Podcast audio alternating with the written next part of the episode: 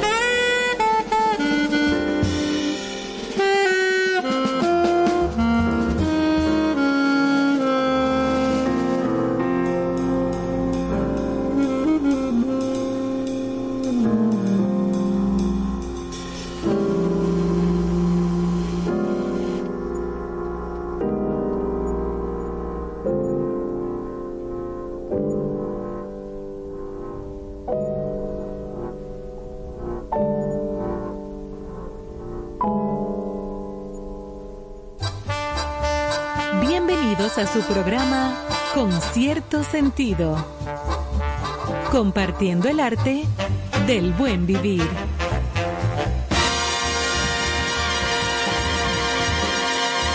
Por estación 97.7.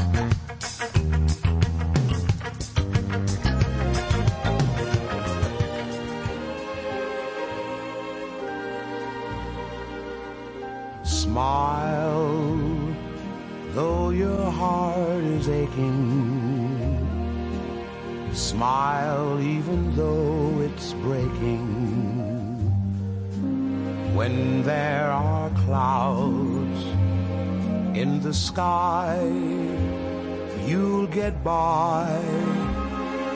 If you smile through your fear and sorrow, smile and maybe tomorrow you'll see the sun come shining through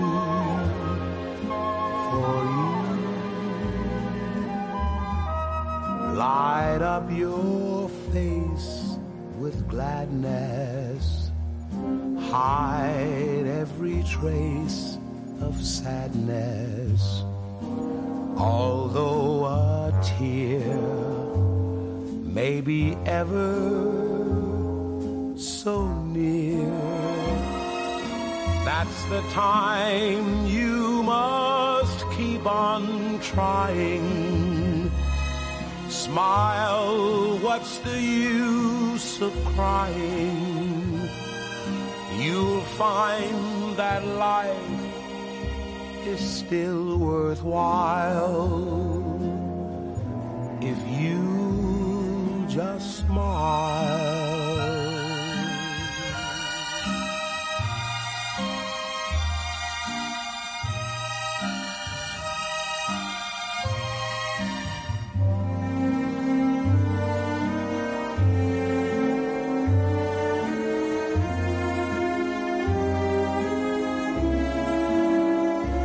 That's the time you must keep on trying. Smile, what's the use of crying? You'll find that life is still worthwhile if you just smile.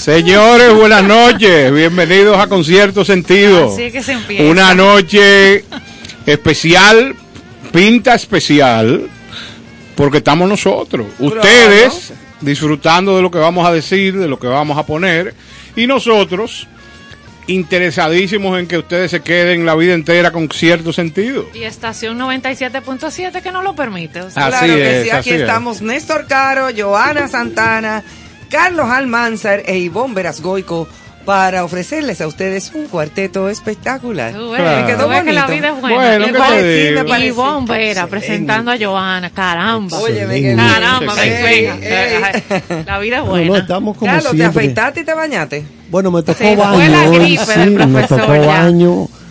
Eh, afuera lo siento como que está media fresca la temperatura. Sí.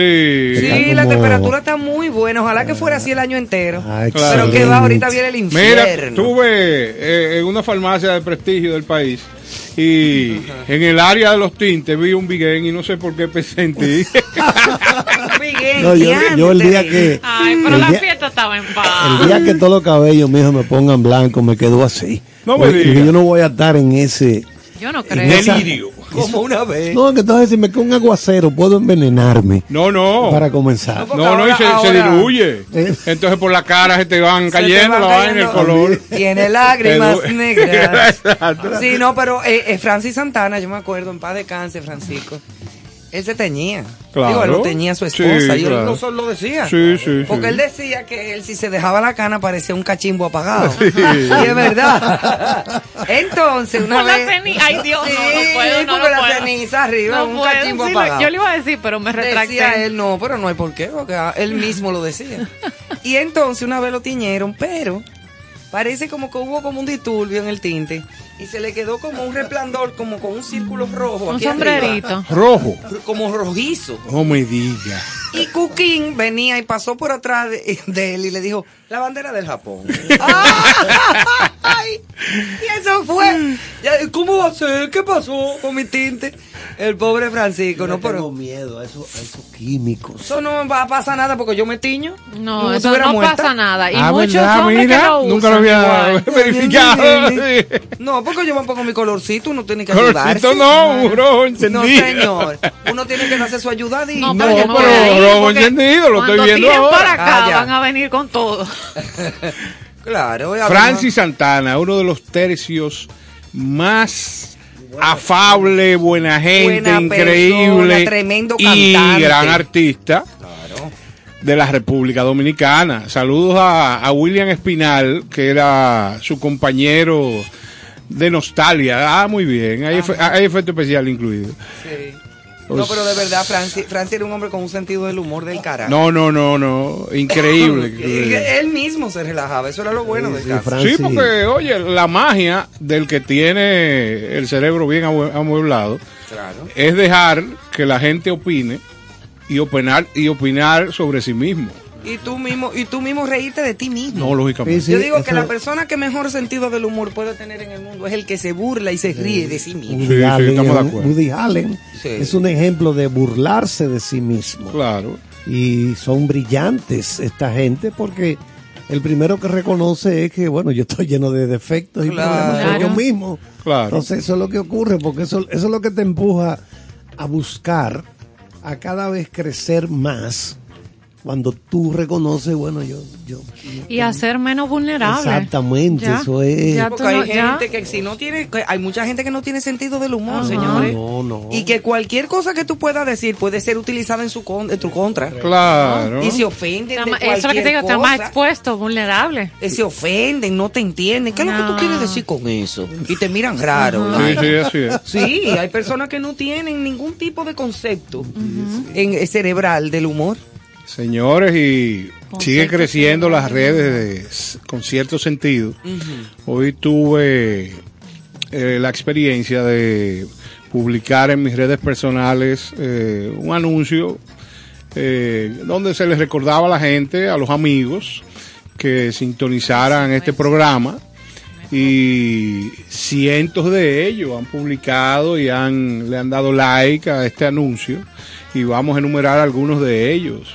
Manuel Antún, Tete, ese gran hermano, Gabriela del Orbe, Raquel Paulino, Glenis Parra, Ingrid de la Rosa, que es nuestra distinguida encargada de ventas aquí de la emisora, eh, el ingeniero Ledwin Sánchez, nuestro hermano Vallejo, sonidista, Moray Magonel, Elaine Santana Silfa, Ana Berlis Casado, eh, Jonathan Cabrera, Edwin Lamarche, Mariana Bros, eh, Ramón Gómez Díaz, que ese es fiel, que ese es uno de los mejores pel- peluqueros que hay aquí en la ciudad. Gómez Ramón Gómez Díaz. Sí, No, pero no mira. es, Ah, no. no es el señor que, que ostenta de- de Telemicro. la, la propiedad de Telemicro, Ya. que es también un buen amigo, pero Ramón Gómez Díaz al que me refiero es mi peluquero de 40 años. Oye, eso. Sí, Ah, pero sí. usted es un hombre fiel. El que No, hace sí, lo- yo soy un hombre fiel. él Por, hace los por lo menos en ese aspecto. Él hace rolo ¿Eh? y tubi. Anchoitas. Porque tú quieres ir. No. No, no. Anchoitas. No hace intercambio. en el repertorio. No, No. sin intercambio, rolo Ah. y, y bucles, como lo de Glenis Díaz. Muy bien. Ve acá, de- eh, tú sabes por casualidad, Carlos, de dónde viene la redecilla. ¿Quién inventó esa, ese Eso artefacto? de la antigüedad. Redecilla. Antes eran como medio transparentosas, que se las ponían las dos. Por favor, búscame ese dato. Para no despeinarse. Sí, sí, En vez de yo- ponerse Bueno, la- Yo creo que el público se merece que etimológicamente y que sepamos además de dónde viene ese término. Claro. Redecilla. Re- redecilla. Que su día- Debe ser una red pequeña. Su Sí, día, claro. sí, tiene, claro, tiene claro, sentido. su día Muy bien. oficial se- en este país, por lo menos el 24 ¿De qué? de diciembre. La redecilla. Sí, eso salió en las redes. Día oficial del tubi y la tubi y redecilla. la redecilla. El 24 de diciembre que la gente se... Claro, porque la señora, al tener compromisos culinarios Exacto, y de, exacto. de alto fuego Exacto. dentro de sus cocinas, tratan y tienen, pero yo no sé cómo controlan, porque la redecilla no controla el olor que se te puede pegar a los. No, cabellos. no, en la redecilla más bien es o para sostener el tubi, Para que Ajá. no te Para que caiga no- también para que las cabello. vueltas no, no se caigan. para que no se vaya a desbaratar, eh, para los rolos, Eso se aguantar usa. los rolos. Hay gente que se pone, se hace rolo todavía. Yo nunca me he hecho un rolo en mi vida. Ah, no me digas. Jamás. Tú eres en contra de los roles. No en contra, pero no me he hecho rolo. Entonces, y aparte de eso también. Mira el profesor, fajado Sí, buscando fajado las buscando. redecillas. Sí, ¿de dónde viene? Pero de- ah, yo me acuerdo que doña Mela, la mamá del padre Santelices, Sí, sí. doña Mela, que era muy amiga de abuela Ñuña, de mi abuela sí. ma- eh, materna, eh, vivían ahí en el callejón de los curas, atrás de la catedral. Sí. Y yo iba siempre, yo chiquita con abuela por ahí, y doña Mela siempre tenía, en un pelo gris muy bonito que tenía, eh, muy bien peinada ella, como siempre, con su moño y sus cosas, y, le, y se ponía una redecilla, pero que era prácticamente transparente, o sea, había que acercarse Para verla. para, para darse cuenta que ella tenía una redecilla puesta, Ah, para que ningún pelo se le saliera del lugar. Era más bien para eso que se usaban. Excelente. Eh, eso lo más recuerdo. que nada también que tú no, al no sudar y eso, te conserva el, el, el trabajo ondulado- que te acabas de hacer en el el, ondulado salón. del Entonces pelo. tú vas, en buen dominicano se usa el término regar en la cocina, pero vas a involucrarte con la cocina. Exacto. Y entonces ahí te mantiene tú. Y el 24 de diciembre es día oficial del tubo y la redecilla. El tubi y la redecilla. Ah, pero muy bien. No, tenía ese dato. Sí, Vamos sí, a sí. seguir saludando grandes amigos. Antonio Alba.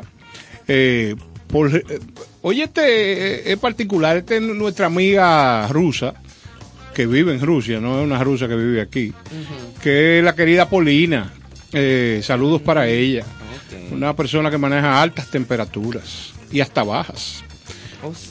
Jenny Corporán, Está caliente allá. Jennifer de Fersove y Jochi Fersove, que siempre nos siguen, Elín Morel, Carlos Zapata, la pequeña de la zona colonial, nuestra querida amiga, Juliana Ramia. Bueno, en fin, eh, Néstor Caro Vera, que espero yo que en algún momento, de- Regrese al en país. algún momento del año pueda regresar al país. ¿sí? Sí, porque él, él cuando él aparezca. Mi gran amiga Mati Fría, que está Ah, Mati, ¿cuánto tiempo? desde Mati? Orlando, eh, nos manda muchos cariños. Marina Fría, esa gran artista, teatrista, También. cantante. Sí, es una greñuda. Sí. Marina, Marina. Nuestra amiga bien greñuda que es. Y saludar por ahí mismo a a nuestro Carlos Mario, gran Carlos Mario amigo. Echenique. Su esposo de ella. Su esposo propio de ella. De ella, de su propiedad. Sí, y Sech, eh, su hijo, Sergio Echenique, también gran artista, que en algún momento estarán por aquí para que la gente eh, se entere de todos esos proyectos que tiene. Marina inquieta con el tema del teatro, ella siempre tiene obras de teatro en escena. Bueno, en fin, señores, vamos a, a ordenar esta casa y por dónde arrancamos. Bueno, con la, una frase a compartir, tan antigua como los orígenes de Grecia. la Ajá. frase. La frase. O una señora que es tan antigua. No, no, no, Ah. Ay, déjala. Mientras los necios deciden, los inteligentes deliberan. Oye, Ajá. qué bien está eso. Eh, Carlos, ¿a ti que te gustan las cosas de peinada? Eso sí es verdad. Eso es Eso así. sí es verdad. porque Sí, desgreñadas, el es la de greñudo, profesor, El greñudas. pajonudo. Yo, me- si medita. tuviera la oportunidad ¿De de, quién es la de frase? enmendar la frase, Ah, pudiera decir, mientras los necios inciden, Los inteligentes. Deliberan con el fin de buscar la mejor de la No, salud. pero ya eso no es una frase, Ah. ya eso es un libro. Un No, esa es una frase Un del tamaño que a mí me debe. Coerción? Atención, Plutarco, el dueño Eso de la frase. Plutarco, nada más y nada menos. ¿Quién es Plutarco? aportes. ¿Un luchador? No, que fue un historiador, biógrafo y filósofo moralista griego. Plutarco nació en Queronea, en Beocia, durante el gobierno del emperador romano Claudio. Tú, yo, Claudio, ¿tú te acuerdas de esa serie? Buenísima. Muy buena. de l'ánfora. Trem- cadmio. Sí, sí. Gracias a la capacidad económica de sus padres, Plutarco estudió filosofía, retórica y matemáticas Era rico. en la Academia de Atenas sobre el año 67. Pero no 1967, no. Ajá, y el año 67 67, seis literal. con Donde todo arrancó. En Grecia. Ya tú sabes, Imagínate Grecia. tú. Plutarco, ya lo es sabes. así. Ese fue que dijo esa frase. Alguien que sea rico y que piense que su hijo es o va a ser muy inteligente, que le ponga Plutarco. También. O que lo mande a Atenas. Yo quiero estar También. en el grupo de los que deliberan. O a Tenares también. De los que deliberan. De lo que deliberan. Claro, yo quiero estar en ese grupo. Lo que deliberan. Ajá. Mira, a propósito de deliberaciones, ¿quiénes juegan hoy? Hoy hay juego, No, Carlos. están descansando hoy. Ah, hoy es Descansan hoy, mañana, Le da masaje. todo. mañana juegan estrellas, eh, reciben a las águilas en San Pedro y entonces aquí se producirá. Las el- estrellas ganaron ahí. el, ¿El sí, Licey perdió? Han ganado cuatro. Sí, claro. Y las águilas también. De mala forma. Las estrellas han ganado cuatro juegos. Ah, pero eso fue que viene consecutivos. encuesta en la Eso prensa que local. mañana pierden. Es posible. ¿Quién, quién? Las águilas La, la jugarán- estrella, porque si han ganado cuatro juegos consecutivos por ley de probabilidad, mañana pueden perder. Están muy bien. Va a ser estrellas y gigantes No sé, la yo- final. Tú- frase tira- célebre. Tirate, tirate ese análisis. Yo tiré no, mire, este país va por buen camino. Sí, ya tú sabes. De ley de promedio. probabilidad. Ley de promedio, dice la gente. No, Pero entonces que hay una señora que te está oyendo y le discute a los hijos, oye, Ivonne dijo que la ley de la probabilidad, ley de que Y esa gente sabe mucho, ellos hablan por ahí. Exacto. y ella lo dijo. Entonces, Ella lo dijo.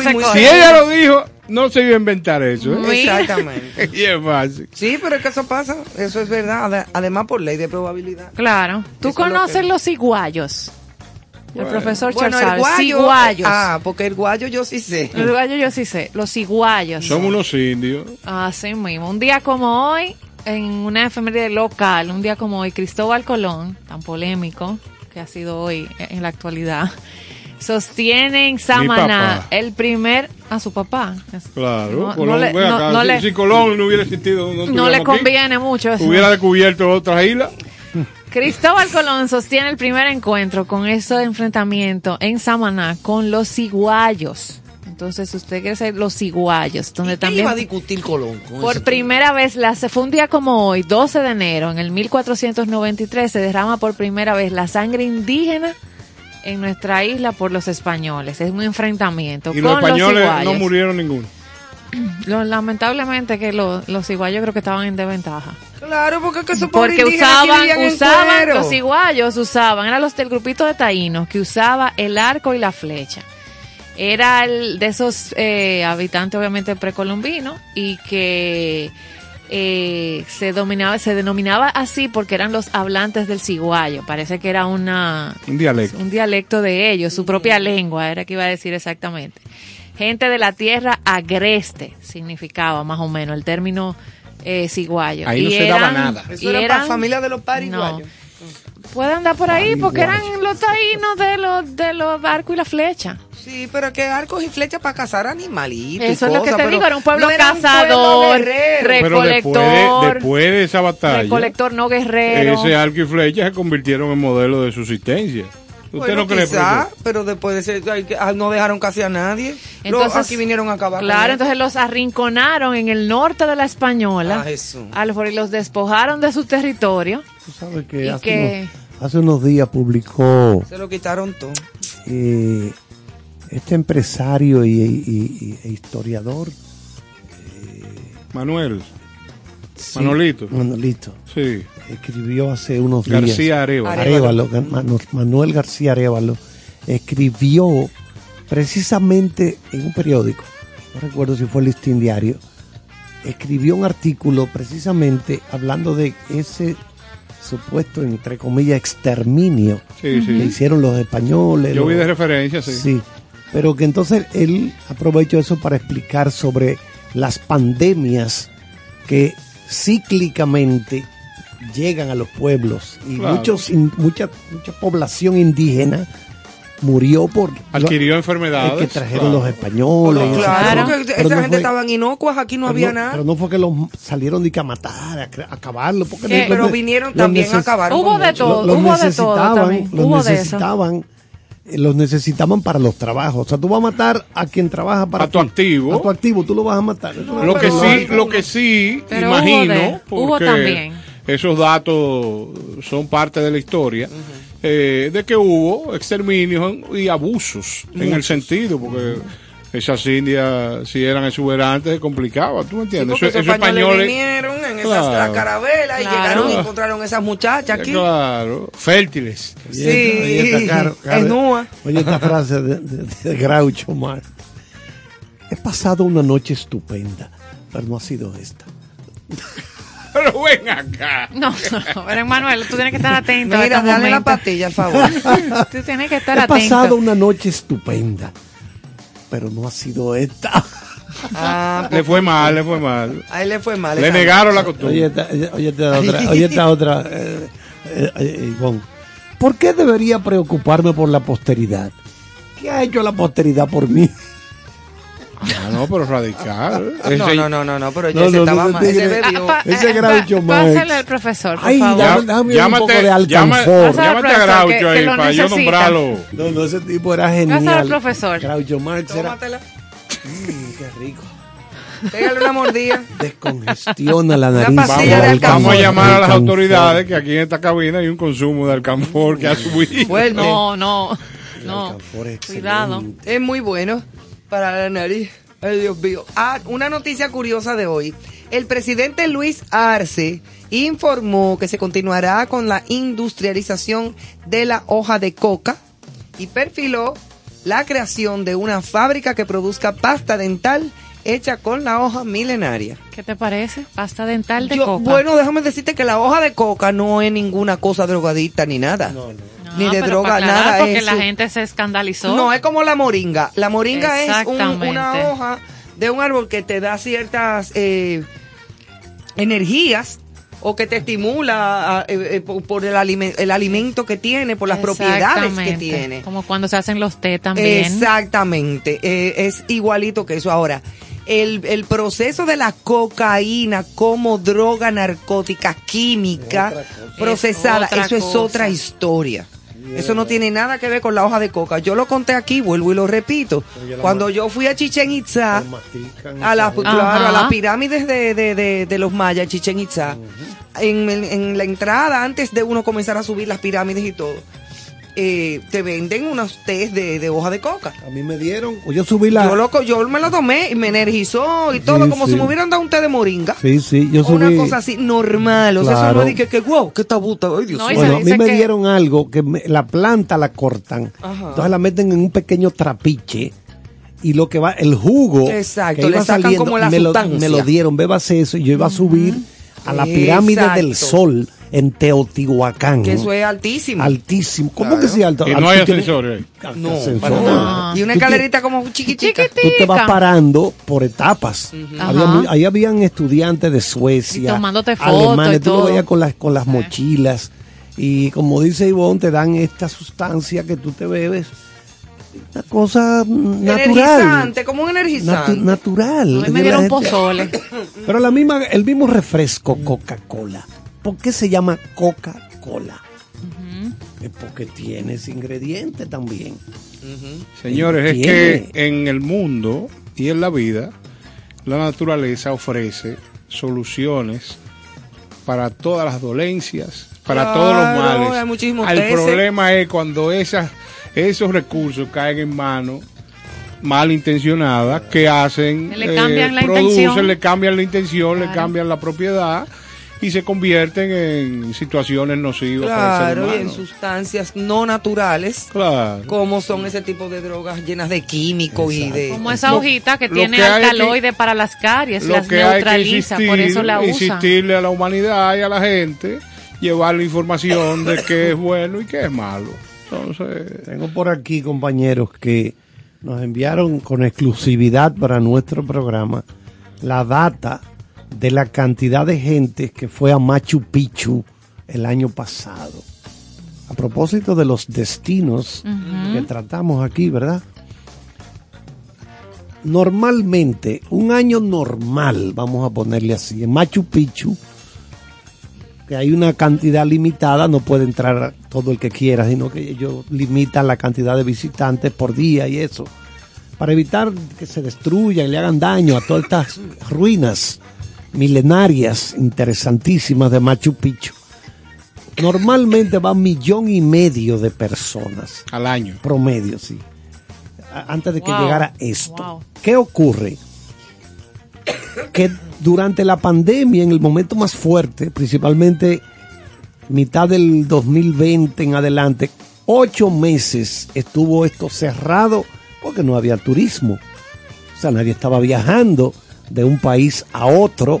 No. Bueno, pues se redujo de millón y medio aproximadamente cada año, se quedó en cerca de 500 mil el año pasado, 2021. Es decir, una, una baja muy fuerte, una baja grande, porque eso es ese turismo que va interesado en conocer todas esas ruinas milenarias, e- eso tiene un atractivo increíble, esa, esa cultura inca. ¿Y qué tú opinas, Carlos, de toda la gente que dice que eh, este tipo de, de- de- como, como por ejemplo en el Machu Picchu, hay, hay eh, escenarios y hay paisajes que solamente se pueden ver a determinada altura desde el aire?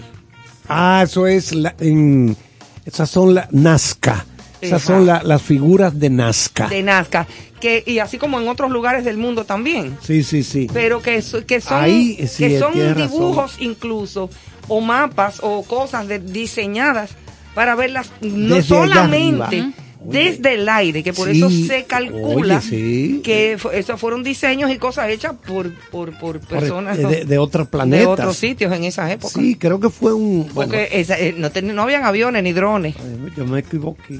Machu Picchu, menos de 450 mil Wow. visitantes el año pasado. Ah, menos. Menos menos de, no, no llegó ni siquiera a 500 mil, o sea, menos de una tercera parte de lo que es normal. Creo que en ese caso de las figuras de Nazca, las líneas de Nazca, como se le llama, eh, creo que fue un antropólogo estadounidense que hizo el, el descubrimiento, porque como tú señalas, para poder verlo tiene que ser desde arriba. De, de determinada eh, altura, por que ejemplo, no diga que de arriba de cualquier O sea, loma. una figura de un insecto grandísimo, pero tú dices, pero ¿y quién, quién dibujó, ¿Quién dibujó esto? esto y, y cómo? Es, es un misterio, realmente Sí. es uno de los misterios. O sea, las líneas de Nazca allá en Perú, En Perú. eso sigue siendo en- eh, de- objeto de estudio. De estudio, porque claro, que porque nadie- que, es verdad. ¿Cómo se podía eso diseñar? No habían drones, no habían aviones. Hoy en día sí tú puedes hacer cualquier diseño de cualquier Exacto, cosa. Exacto. Pero en esa época no. Sí, o, o- o- Lo hicieron con conciencia. aerostáticos en esa época. No, No Tampoco. lo hicieron a conciencia, lo hicieron al azar y salió eso. Lo... No había ni siquiera globos de eso de... de- Siempre me ha llamado la atención eso de las líneas de Nazca. A mí también. Mira, Y como tú Hablando- Sí, dime. Perdón, profesor, eh, hablando de eso de la de esa línea y lo aéreo y lo natural y lo hecho, eh, como así hacemos en concierto sentido siempre, ese equilibrio entre lo, lo- en el mundo y lo de nuestro patio, eh, hacer un llamado que hemos estado haciendo aquí a que también pongamos atención a nuestra sierra de Bauruco que muchas veces nos como que nos alarmamos con estos incendios forestales que vemos en la noticia internacional y todo, pero tiene varios días eh, eh, incendiada, o sea, y, y varios, de verdad que eh, aplauso a los bomberos de nuestro país que con los recursos que tiene un incendio forestal necesita otras estrategias Recursos. con lo que tienen, Ah. dije, con lo que tienen. Mm. Incendios Oh. forestales necesitan otros recursos para ser eh, sofocados. Y hay, creo que hay más de 100 bomberos ahora mismo en la mientras Oh. estamos tal vez en nuestra ciudad eh, tratando de sofocar este fuego eh, pararlo. Y entonces eh, lo que estamos aprendiendo a tener preocupación por nuestro medio ambiente. Digo aprendiendo porque lo vamos aprendiendo. Claro. me, me pongo en ese grupo de que estoy aprendiendo a interesarme por el medio ambiente eh, y a dolerme, de verdad que, que poner nuestro ojito en ese seguimiento de, de que de nuestra sierra, que, que ahora mismo está, se, espera es. que de aquí al viernes pueda quedar ya eh, sofocado finalmente. sofocado. Que Quiero, sí. quisiera apuntar con el tema del medio ambiente y precisamente el, el cuerpo de bomberos eh, forestales que tuve la oportunidad de participar en una actividad donde pude apreciar que el Ministerio de Medio Ambiente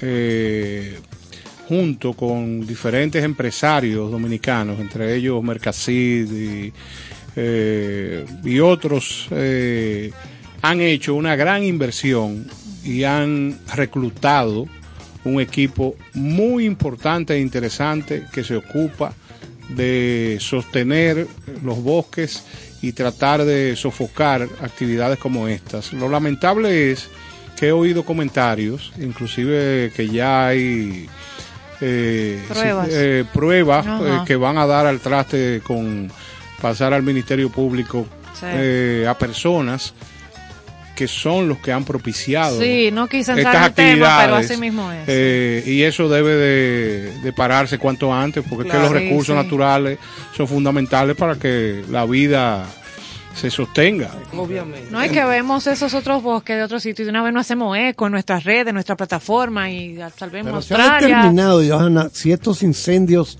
son provocados por personas. Lamentablemente, Lamentablemente sí. Lamentablemente en diciembre, eh, perdón, profesor, respondiéndole, eh, hubo uno que se, se, se, se obtuvieron las pruebas de que un lugareño, cuidador de una especie de ganado, eh, había perdido unas eh, reses o se le había limitado la participación dentro del espacio protegido y respondió de esa manera. Eso fue en diciembre y eso se sofocó y ahí fue justo a final de año.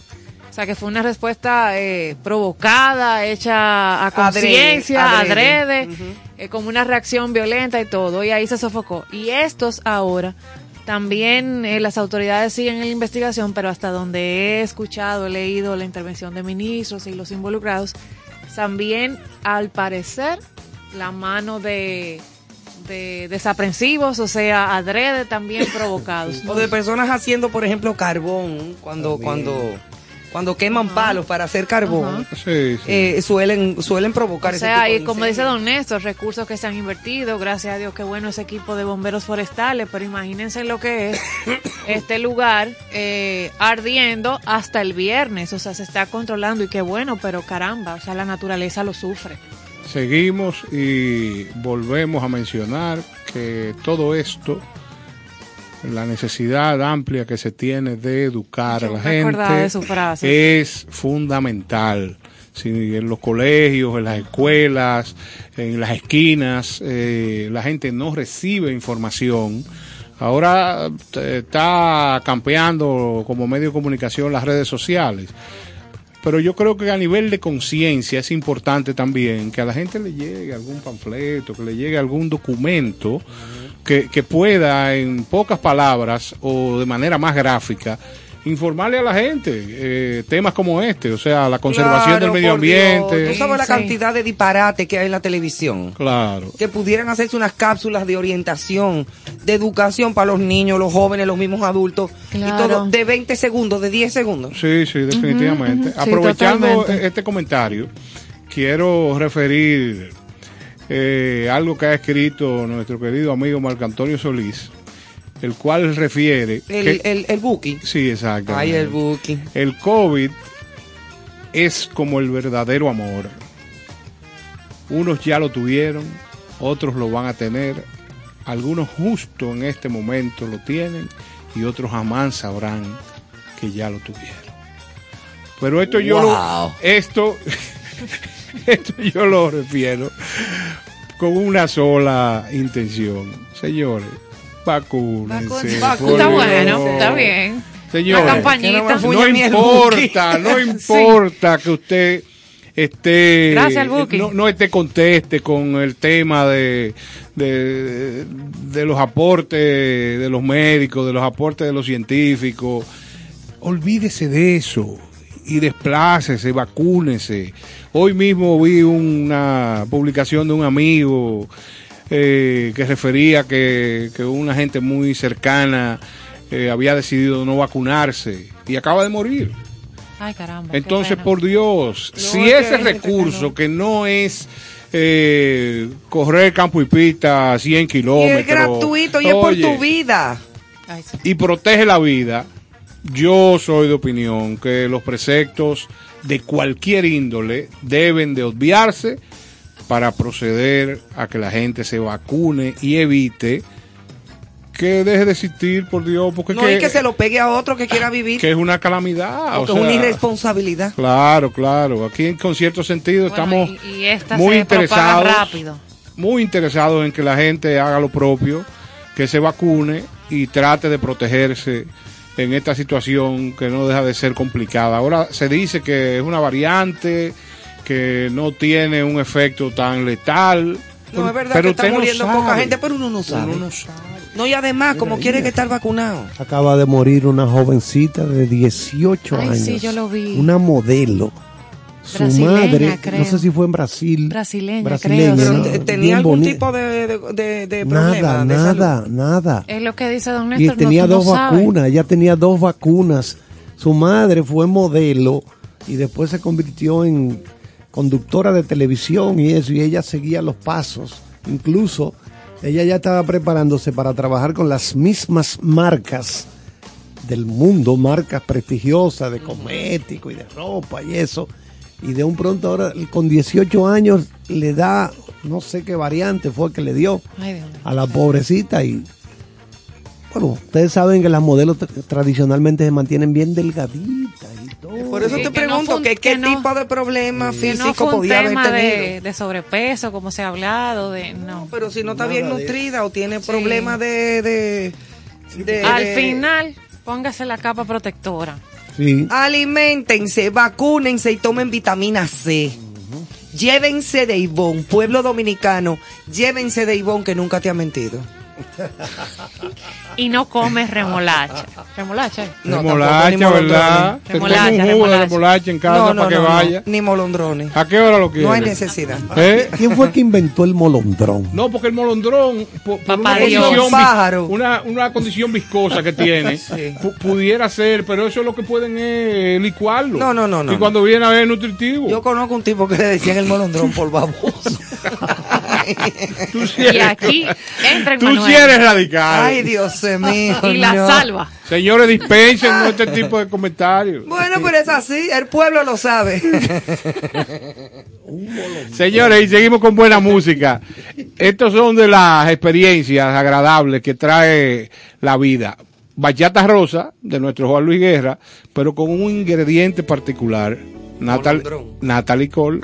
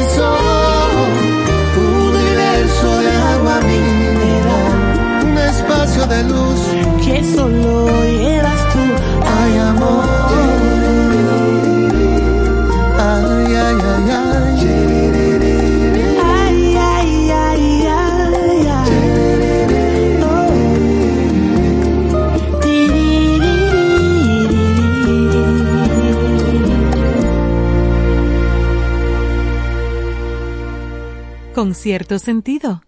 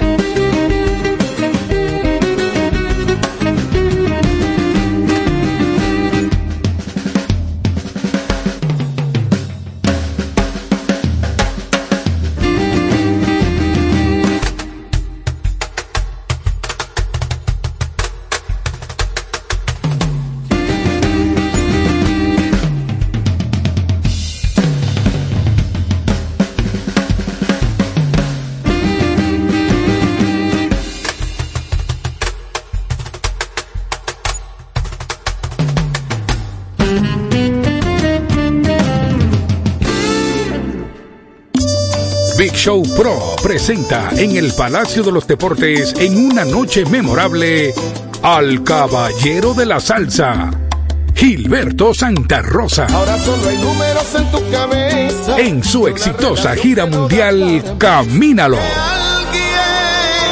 Sábado 5 de febrero, por primera vez en el Palacio de los Deportes, 8.30 de la noche. Gilberto Santa Rosa. Corazón, que alguien me. Boletas a la venta en Huepa Tickets en CCN Servicios de los Supermercados Nacional y Jumbo y el Club de Lectores del Listín Diario. No quedó ni un lugar que no anduve. Sábado 5 de febrero, 8.30 de la noche. Un evento Big Show Pro. Cuánta locura. Cooking Victoria, con cierto sentido. Muchísimas felicidades a mis amigos de Concierto Sentido. Gracias por compartir el arte del buen vivir. Enhorabuena, ya nos vemos.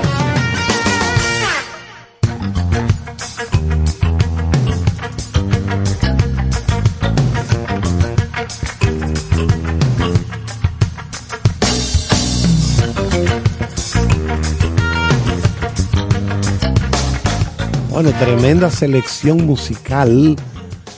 Caro, háblame de Papá Bocó. Bueno, Papá Bocó es un tema emblemático de la cultura dominicana.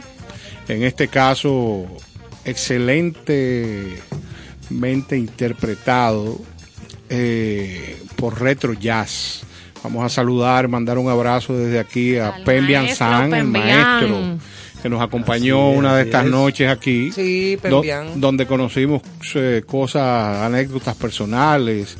Y, Y él habló de sus perritos. es, ah, no sabía. Ay, los Ah, niños. qué cosa. No, pero lo mío es la música, yo no sé. Ya. Exacto, yo no tuve oportunidad de, de estudiar veterinaria, pero eh, un abrazo, un abrazo. Este, este país está repleto de talento y Laura Rivera, eh, que acompaña en diferentes temas a, a esta a esta gran agrupación dominicana. Tremenda cantante, Retro Laura. Jazz. Laura, sí, hay que Muy buena. Bueno. hay que rendir un homenaje con grandes aplausos. Laura es una gran cantante. Sí, señor. Yo la admiro muchísimo. Señores, pues nosotros estamos eh, apegados como siempre a la cultura.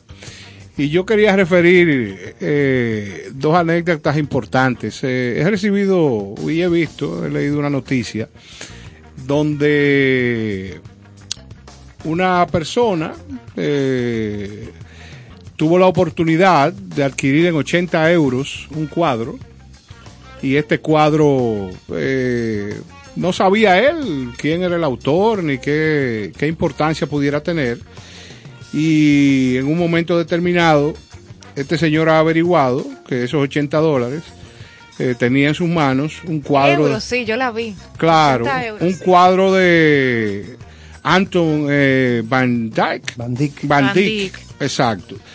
Que estamos hablando que es un gran pintor eh, europeo. Imagínate lo que es que esos 80 euros se conviertan en, en miles de dólares. Pero ¿y quién le vendió ese cuadro tan barato? El, el- el que se lo vendió no sabía que era un bandí. No, ah, claro que no, imposible. No, No, o sea, sabía. Yo tengo una anécdota interesante ¿Cómo de un gran, ahí? un gran amigo. Te voy a contar es breve lo que le pasó. Después de Yo la tengo un amigo que es merchant de arts y en un recorrido en el país eh, vio una casa modesta de una familia de escasos recursos y compartiendo con ellos vio en un, vamos a decirle, un pedazo de, de tabla, una pintura y le interesó, pues se hizo amigo de esta gente, eh, trató de, de complacerlo, le, le llevó una compra, le llevó diferentes cosas que necesitaban ellos dentro de su precariedad. Y el, el lienzo sobre ese pedazo de madera era un gausache. En la calle. En la calle, en una casa, Una en Puerto humilde, Plata. una casa humilde. Una, una casa humilde. Y ese pedazo de, de madera, su función era tapar un orificio que tenía la casa, Un hoyo. un hoyo. Hay un hoyo. Este amigo recuperó eso, lo restauró y no le voy a decir cuánto cuesta ese cuadro. O sea, todo el dinero del mundo. Pues muy similar a esa noticia que usted comentaba, porque esto le pasó fue a un historiador, eh, Christopher Wright, y él en 1976, que ganaba apenas 20 libras mensuales, caminando, le compró esta obra a el retrato de la infanta de España Isabel Clara Eugenia, uno de estos retratos de la época, a un marchante, o sea, a un en la calle. Un y apenas, arte, y sí. para él fue una gran inversión en ese momento porque le estaba dando 80 euros, ganando un salario tan, tan Exiguo. poquito, tan exiguo. Eso- entonces, él hace esta inversión, pero porque le gustó y todo sin saber. 50 años más tarde, porque la noticia sale ahora donde él puede ya eh, tener la información de que tiene un Van Dyck original, porque alguien visita su casa, ve la obra y se da cuenta de la forma en la que están pintadas las manos. Entonces le dice, ten por seguridad que tú tienes un Van Dyck original en tu casa. Y de ahí es que ha salido todo este revuelo en la noticia, o sea, muy parecido a lo que le pasó. Claro, nuestro Ahí. amigo. Bueno, vamos a hablar brevemente de Van Dyck, que nació en Amberes, en Holanda, murió en Londres. a Un holandés. pintor flamenco. Pintor flamenco. No lo confundan con el flamenco que se baila en España, sino del área, de la zona de los Países Bajos. En el panorama del siglo XVII flamenco, Van Dyck es el pintor más destacado después de Rubens, con quien no rivalizó porque ambos artistas se movieron en campos distintos, mientras el último se centró sobre todo en la pintura religiosa y mitológica, aunque cultivó todos los géneros. Van Dyck se especializó en el retrato y por sus retratos se les recuerda, a pesar de ser también autor de otro tipo de obras. Con su método de pintura de una elegancia relajada, influyó en los retratistas ingleses como Peter Lilly, Peter Lilly, oigan, eh, oigan, le- son nombres quizás que no son tan eh, populares, ¿verdad? Conocidos. Además de retratos, por los cuales fue bastante apreciado. Como Anton- este caso. Anton Van Dyck, pues fue bastante apreciado. Eh, se ocupó también de temas bíblicos y mitológicos, introduciendo algunas notables innovaciones pictóricas. Ya lo hemos dicho anteriormente, el valor de la pintura, señor, está principalmente en que se captan momentos irrepetibles, estados de ánimo del autor, del pintor. ¿Entiendes? O sea, Que y- él transfiere a la obra. y después que muere, por eso se dispara el valor en millones y millones de dólares. Pinturas de Dalí, de Picasso, de Van Gogh, de toda esa gente greñuda. Y es porque ya el que hizo eso, va y se fue. Ya no va a seguir creando. Ya no va a seguir. No. Entonces tú tienes plasmado en ese lienzo una serie de manifestaciones espirituales, de visiones de ese artista grande que ya se fue. Por eso cualquier obra, 27 millones de dólares por una obra de un gran pintor de eso. Y, y, claro, cada pintura de esa, para comprarla, para adquirirla, hay que autenticarla.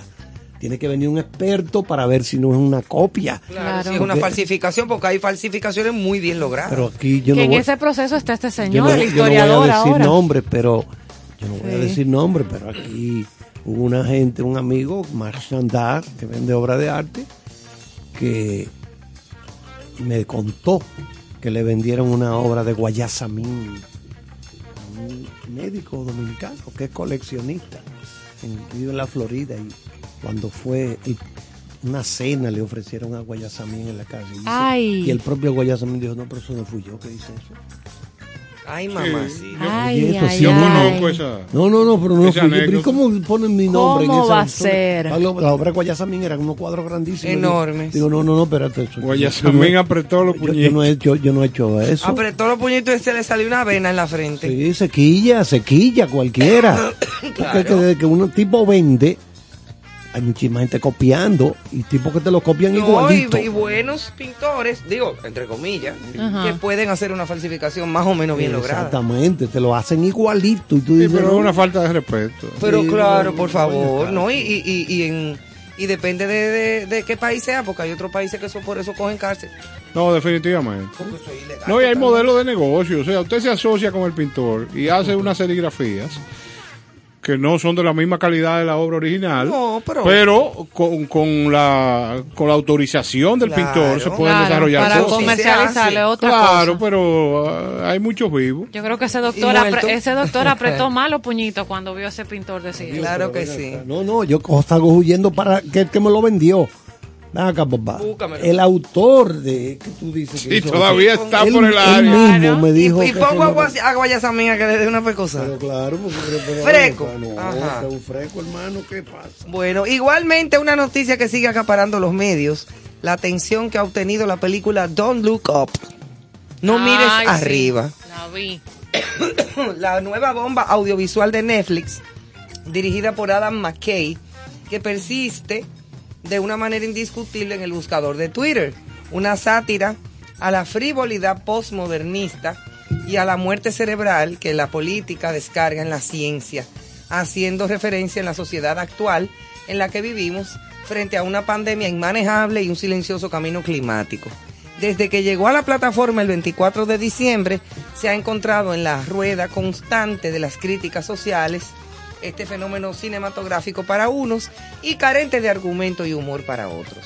En ella se describe la falta de capacidad de un gobierno con tendencias trompistas, le hace Trump, Ajá. no de trompeta, No, trompe- no de trompa. Eh. No de trompeta. no, por solucionar la llegada de un meteorito a la Tierra. Oye eso. Eh, Joana, eh, cuéntame del origen de la sátira, porfa. No, y que usted la busca, esta película, como dice Ivonne, totalmente de acuerdo. Tú entras al país, tú entras a Rolling Stone, tú entras a... puedes visitar diferentes portales de medios destacados, reconocidos, el mundo, y, y ha provocado muchos debates, o sea, en torno a ella. Pero traer la colación porque la sátira, que eso no es de ahora. No, no, claro que no. La sátira, este género literario que se caracteriza por expresar la indignación hacia alguien o algo, eh, con un propósito moralizador, o era- puede ser también solamente burlesco, surge en Grecia, eh, con los famosos jambógrafos. Y desde allí eh, se usaba, aunque también el comediógrafo Aristófanes lo incluyó en sus obras. Y desde allí, desde el origen de Grecia, se viene trabajando con este género literario. Eh, la sátira se caracteriza por la parodia, la burla, la exageración, que es lo que pasa en esta película. Todo está exagerado, todo está en un tono burlesco. Pero manda un eh, mensaje. Pero envía un mensaje que ha sido parte de lo que identifica eh, la sátira a través de su evolución. Desde el siglo XX eh, se utiliza por diferentes eh, autores para hacer graves y pavorosos comentarios sobre los peligros de los cambios sociales generalizados, sobre todo en los Estados Unidos y en Europa, que es donde el género A mí que me más gusta, se ha abordado. el arte tiene la ventaja, el, el arte critica cosas mal hechas, critica cosas de las sociedades donde ese arte se origina. Entonces, cuando se escriben películas, se escriben obras de teatro y ese tipo de cosas, se utiliza esto como una forma de... Tú estás entreteniendo a la gente, pero a la vez le estás enviando un mensaje Ajá. Que hay en esa película No mires arriba que trabaja Leo DiCaprio, Meryl Streep, Ay, sí, un Jennifer. Lawrence. Leonardo DiCaprio está muy gorda. Sí, está media gorda. Entonces, eh, ¿Cómo así? Unas fotitos que salieron de Leonardo. No, no, pero ayer. yo las vi, pero ¿por qué eh, Ah, eh, no, pero es de aplicar, a- cariño, es de cariño. Ah. aplicar como un género? no, no, no, de- no, lo que pasa es un amigue. Él es nuestro amigue. Ah, pero se supo que ya él... No, no, no, no, porque eso, eso es normal. Cuando yo digo, por ejemplo, bienvenides a este programa, Ya se ¿qué es lo que yo estoy significando con eso? Bienvenidos. Bienvenides con él. Pero si usted quiere, vaya ahí a la Plaza España o a algún sitio y ponga una casa de campaña y quéjese de la vida. Haga, haga una cuestión, una, Bien hecho, tal una quiera- manifestación. el que quiera protestar tiene todo su derecho a hacerlo. Dile, todo. dile eso a los caconeros.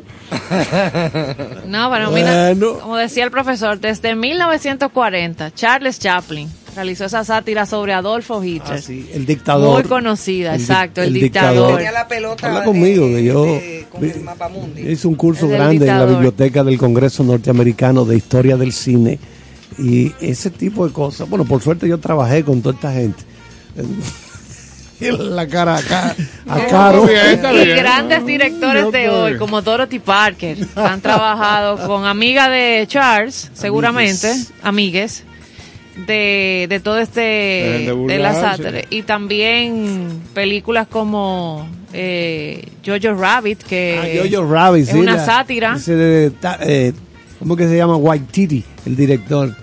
Muy, buen ganó director y mejor actor. guion sí. de Oscar. Ella trabaja Scarlett Johansson. Ah, y Parásitos también. Paras- es Paras, la película de ella, de Carla, yo tengo... Scarlett no está ahí, amiga. Yo le tiré el otro ella. día, pero me dijo que estaba ocupada. dejó se- la dejó en visto. Está privando en, en No, no, tú sabes que ella tuvo una disputa legal, un litigio con Disney, porque Disney le estrenó en la plataforma Disney Plus la película Black Widow, viuda, el año pasado. Ah, sí. Para mí Yo lo dije que no me tiren no, eso. no, ¿eh? claro. Lo que pasa es que ella se defiende y dice, no, pero tú no, tú tenías que estrenar en salas de cine porque ella iba a recibir un dinero después de ciertos beneficios. Ella comenzaba a recibir un dinero. Pero le dijeron, no, espérate, que la, la piña está dura en las salas de cine. Vamos a tirarla en cine, pero la vamos a tirar simultáneamente En plataforma. en la plataforma. buen dominicano no fluyó. Y entonces no Se fluyó. trancó. No, pero le dan delay, ¿eh? Sí, entonces... No, no, hace, le no, dan- no no. hace ni un documental. Le Exacto, dieron delete. A ellos no le conviene pelear con esa gente, porque ahora mismo Disney es el estudio de cine más poderoso del mundo. Después que, que absorbieron a Fox Así es. en 78 mil millones de dólares. Sí, Anda. sí, Disney compró el catálogo recordó, de, se murió. de- de todas las películas y el estudio donde Fox hacía su película. Eso lo tiene Disney ahora. Todo. Porque el señor Rupert Murdoch, am- amigo nuestro, eh, Rupert Murdoch, ¿Cómo tú le dices, Rupert? Rupert, Rupert, bueno, yo creo que ya por la edad, don Rupert, ¿qué usted va a querer cenar? Así es que le se dice. está como Ajá, quitando ¿tú, cosas. tú trabajaste allá. No, Eh, una está- doña. Está quitando cosas de arriba porque ya él no está muy jovencito. No. Entonces, lo ideal es, Casi PM. vamos a explicarle a la gente brevemente, cuando se hacen estas fusiones en grandes empresas, empresas multimillonarias, no es que le entregan dinero de que, ¿cuántos son? 80 mil millones, empieza a contar. Uno, dos, no. es que hay una cantidad de acciones que pasan Al otro portafolio. al fusionarse las dos empresas, el que ya no opera, en este caso Fox, pasa a tener acciones del conglomerado que se ha conformado Claro, con las claro. dos. Pero no quedan de que uno, Dos, dos, cuatro, Son consorcios, consorciados. Sí, son, son empresas, en este caso. Disney es una consolidada, se llama consolidada, porque son gente que te bregan con turismo, Disney, Sí. comunicaciones, deportes. O sea, tiene una... Cinematografía. está- barco. O sea, Están como nuestra isla, lo tienen todo. Exacto. es así mismo es que Igualito son. que aquí. Sí, igual que nuestra isla lo tiene todo.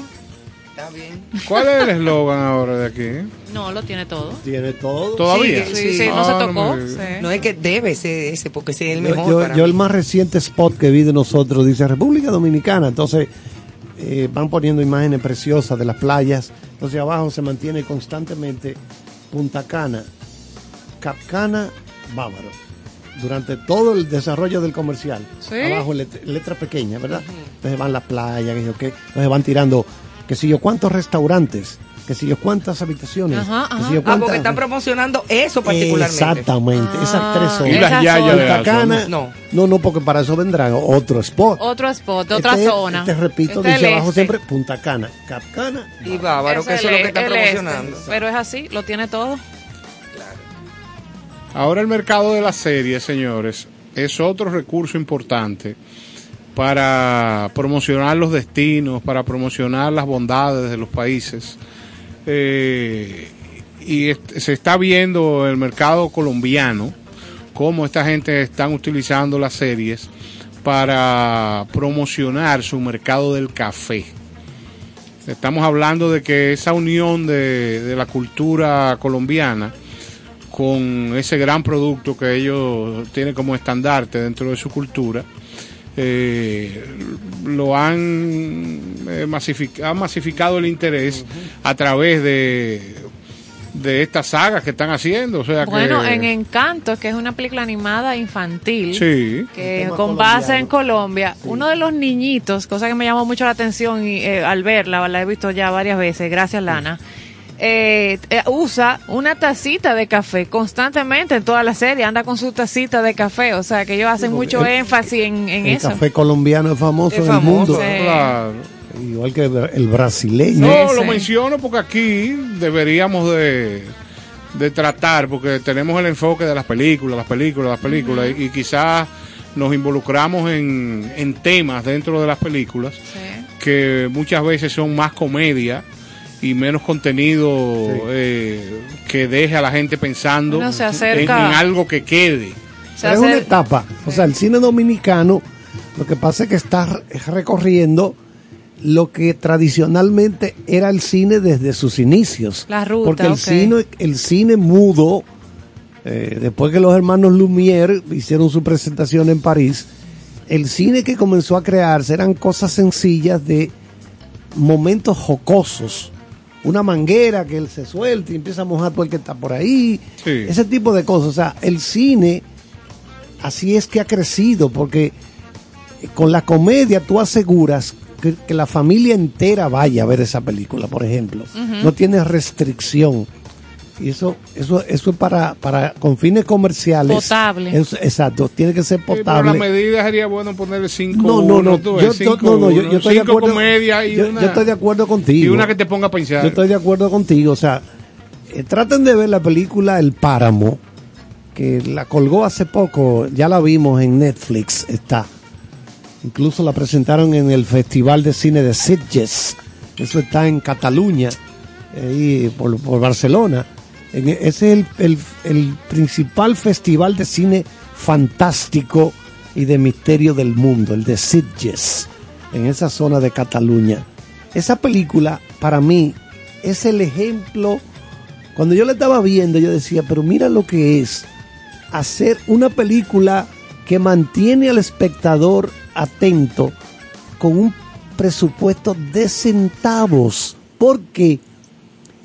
Porque la película se desarrolla toda en una casa, una casita desvencijada. Concepto, En, en- en. España, en el siglo XIX que se desarrolla. No voy a dar detalles porque entonces le Sí, quito... para que la gente no, no, no, pueda disfrutar. para- exactamente, pero ahí me puse a pensar, digo yo, mira un ejemplo. Estamos hablando de una película de terror, ¿eh? Sí, sí. Una película de terror, de que, que lo que le está- el que lo está viendo está asustado. De miedo y frío. Exacto. El que lo está Sí, viendo porque al que le da miedo le da frío. ¿Por qué eso? No se sabe, es un misterio. y el que le cae agua lluvia se encoge de los hombros. Ajá, ¿Por y no se sabe tampoco. ajá. Bueno, pues eso es lo que tú dices, eh, Néstor. No se requiere de ese gran dinero para hacer a- una obra dramática o de, De peso. criterio interesante. No. Intelecto, creatividad y conocimiento del rubro, en este caso el cine.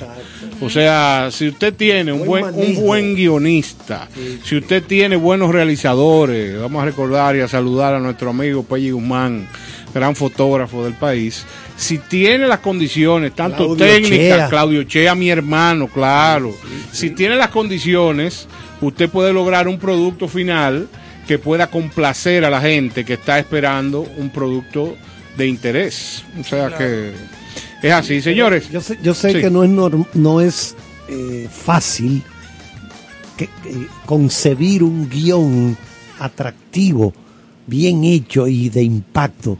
Es- eso lo premia la academia. Miren si es difícil hacer una historia interesante y, y bien llevada al cine, que eso lo premia la academia. Hay guion Separado, guion y la, y la- adaptado exacto. y guion original.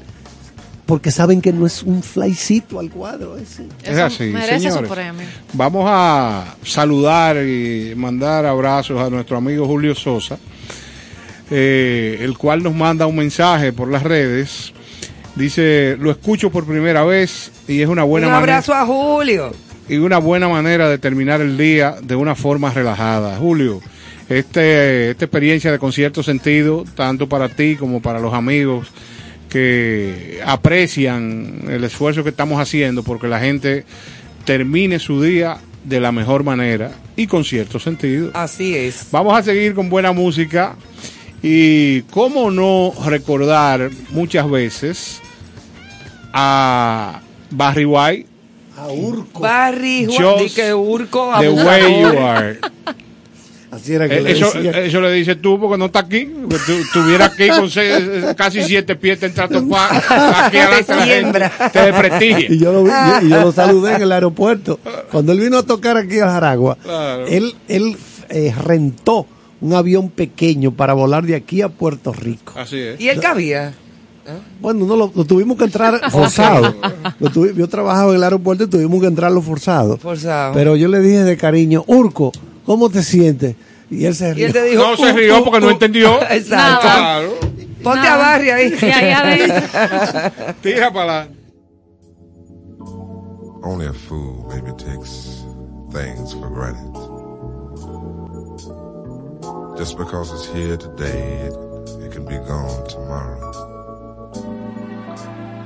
And that's one thing that you'll never in your life ever have to worry about me. If I'll ever change towards you because, baby, I love you. Girl, I love you just the way you are.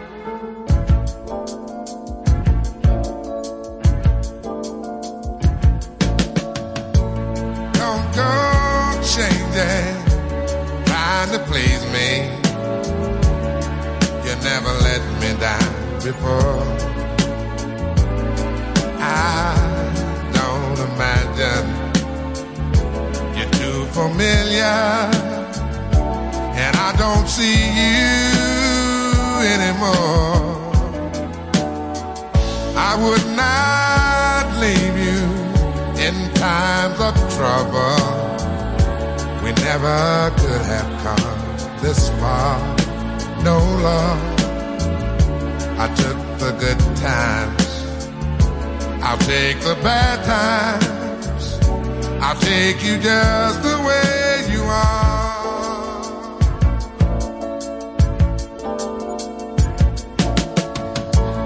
Don't go trying some new fashion. Don't change the color of your hair. Hey there, you always have my unspoken passion. Although I might not seem to care, I don't want clever conversation. Don't want to work that hard. No love. I just want some someone to talk to. I want you just the way you are.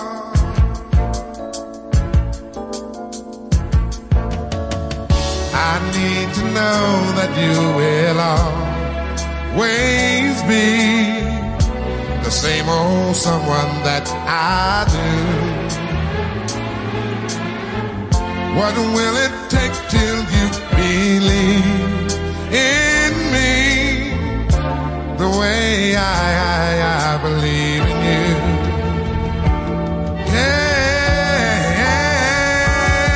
Yeah, I said I love you. That's forever. This I promise from my heart. Oh Lord. I could not love you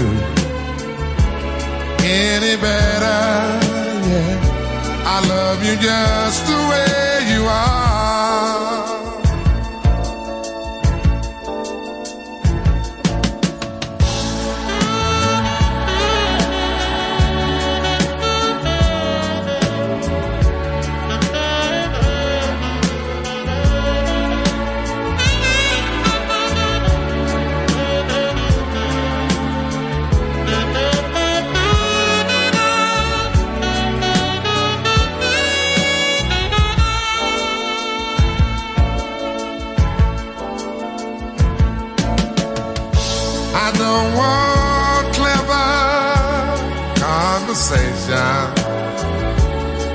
I don't want to work that hard.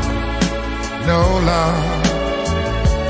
I just want some someone to talk to. I want you just the way you are. I want you the way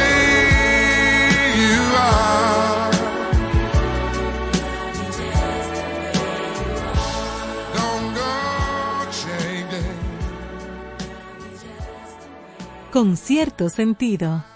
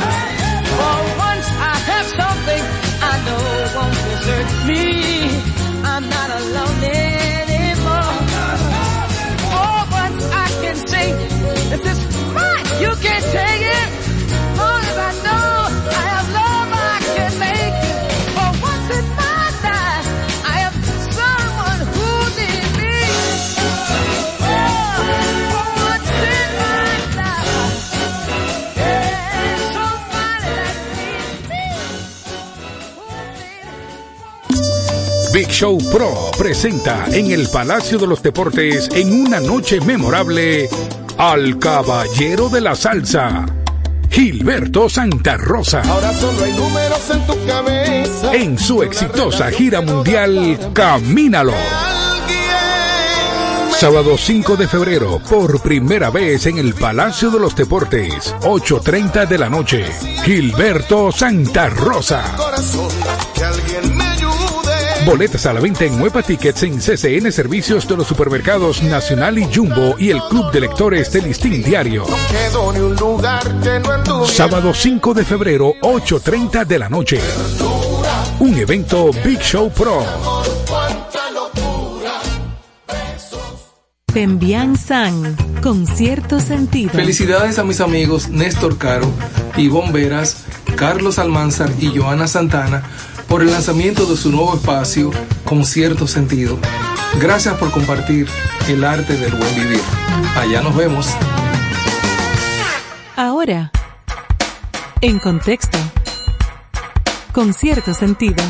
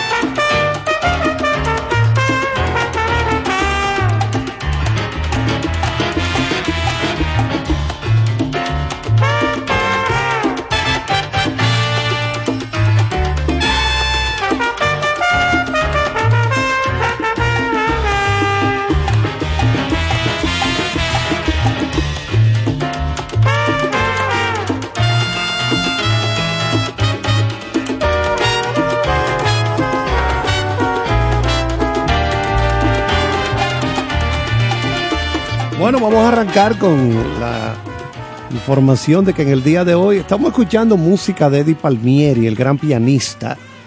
Ustedes quizás lo conocen mucha gente por la salsa, pero él es un hombre también de jazz, de Latin jazz. Entonces en este momento él está tocando, eh, creo que tenía programado dos, eran dos presentaciones. Eh, hoy, desde ayer, eran dos días que iba a estar tocando en Nueva York. Está cumpliendo 85 años el maestro Eddie Palmieri. Nada más y nada menos. Y está tocando. Claro, sí, porque eh, si, Wow. su, si su salud se mantiene bien, el, el artista sigue trabajando. Eso es así. Eh, hay artistas que mueren eh, con, como se dice, con las botas puestas. Y así lo es que yo- es que yo no. así lo el mismo gato Barbieri, el mismo gato Barbieri, enfermo, seguía tocando allá en el, en el Blue Note de Nueva York. Sí, sí, y le, le preguntaban a los periodistas, pero ¿y cómo usted sigue? Dice, es que necesito la plata. Así mismo decía, necesito plata, decía el gato Barbieri. Y, y no se retiran tan fácil, de manera que nosotros saludamos al maestro Eddie Palmieri, repetimos, está tocando en Nueva York en este momento, y también aprovechar para dar otra información de música, se, en el en Jazz at the Lincoln Center, así se llama, Jazz at the Lincoln Center. Si mal no recuerdo, Caro, eso lo dirige el famoso trompetista Eh, Mar- Marsalis. Wynton Marsalis. Wynton Marsalis. Tremendo. De la familia Marsalis. Está Bradford, su hermano, está su padre, que no sé si el padre falleció. Pero allá en el Lincoln, el Jazz at the Lincoln Center, John Patitucci, amigo nuestro, que ha venido varias veces al país, uno de los grandes bajistas eh, del mundo, del mundo. Ese apellido de origen italiano, pero él es nativo de Nueva York, John Patitucci.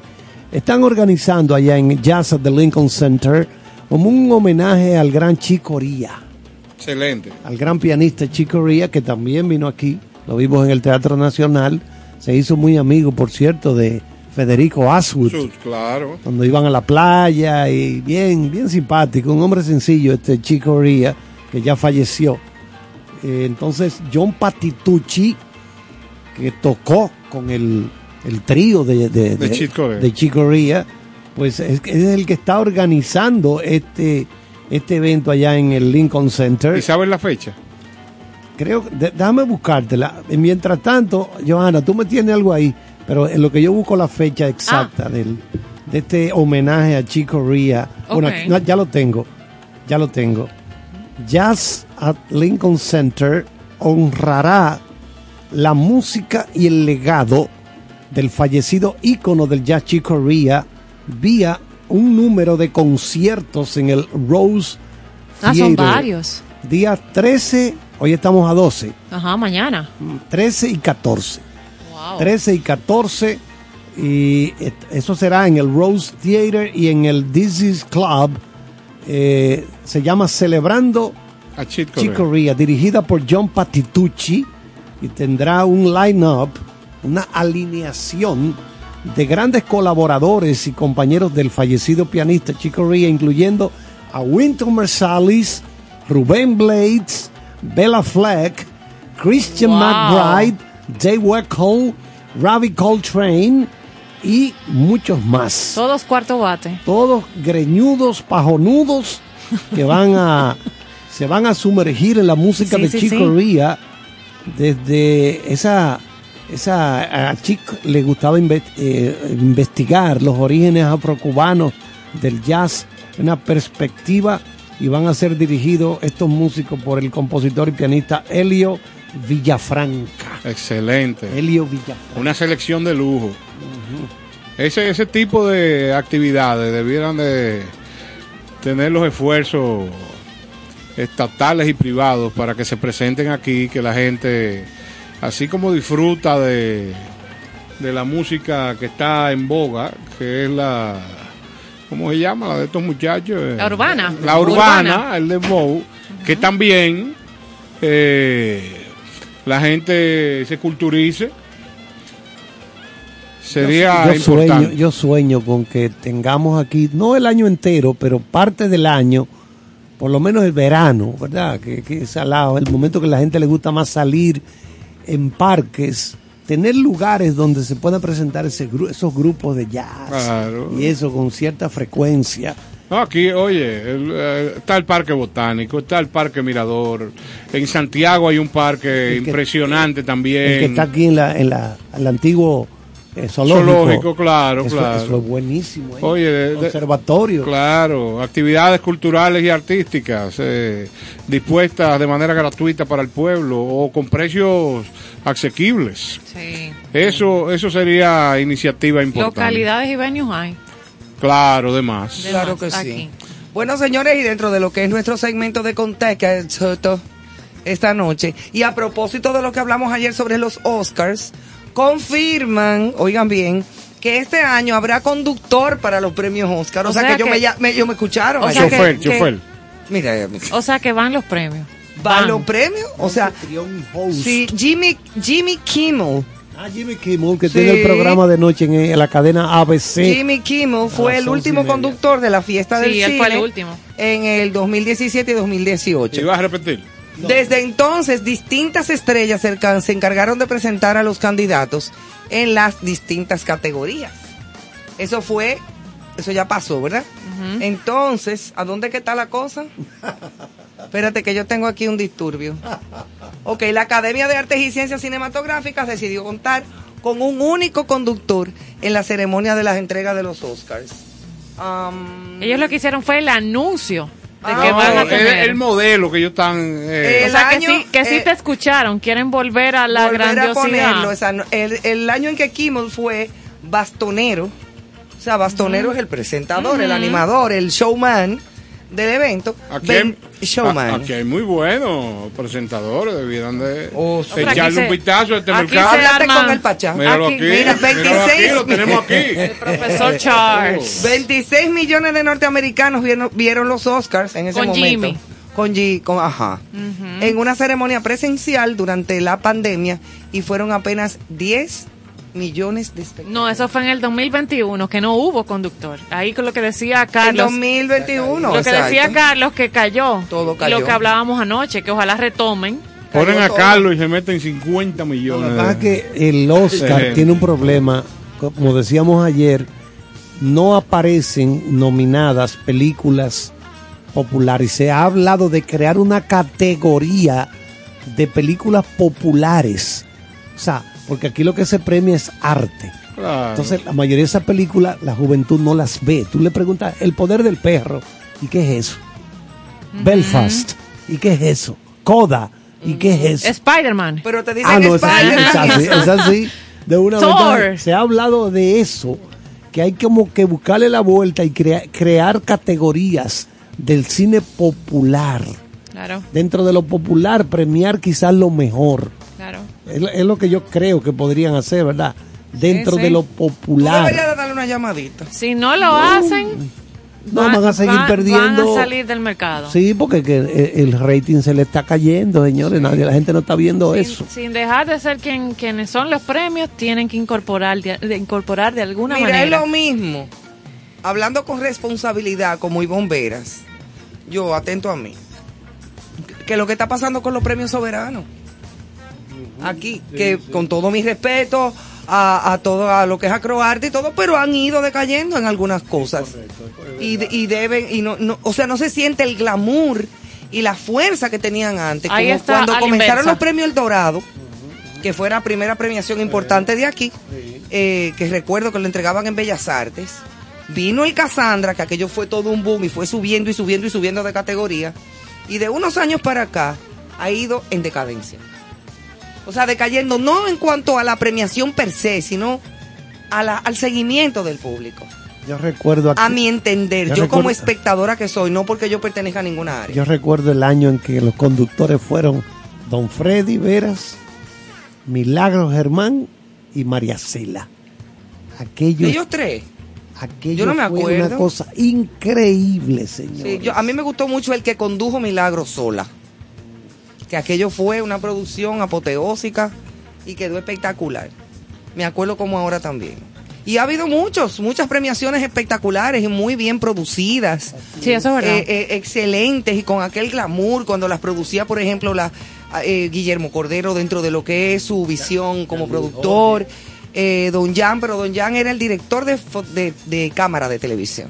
O sea, el director de, de- de televisión. Sí, ha habido muchos. Chiqui Adá, También. eh, eh, Edilenia Tactú, que también. También. ha sido excelente productora. Una vez lo produjo Wadi Jaques. Sayas. Sayita, o sea, ha ido variando, pero indiscutiblemente, y eso no lo digo yo nada más, es lo que se ha sentido, que en los últimos años ha ido como perdiendo un poquito ese glamour, esa fuerza. Y no me refiero a la pandemia nada más, porque la pandemia le podemos sacar su paréntesis en los últimos dos años. Claro. O sea, desde mucho antes. Ahí está el Eh, y eso está pasando con los Oscars también, porque todo, todo pues, suele pasar. O sea, no quiere decir que no se mejore.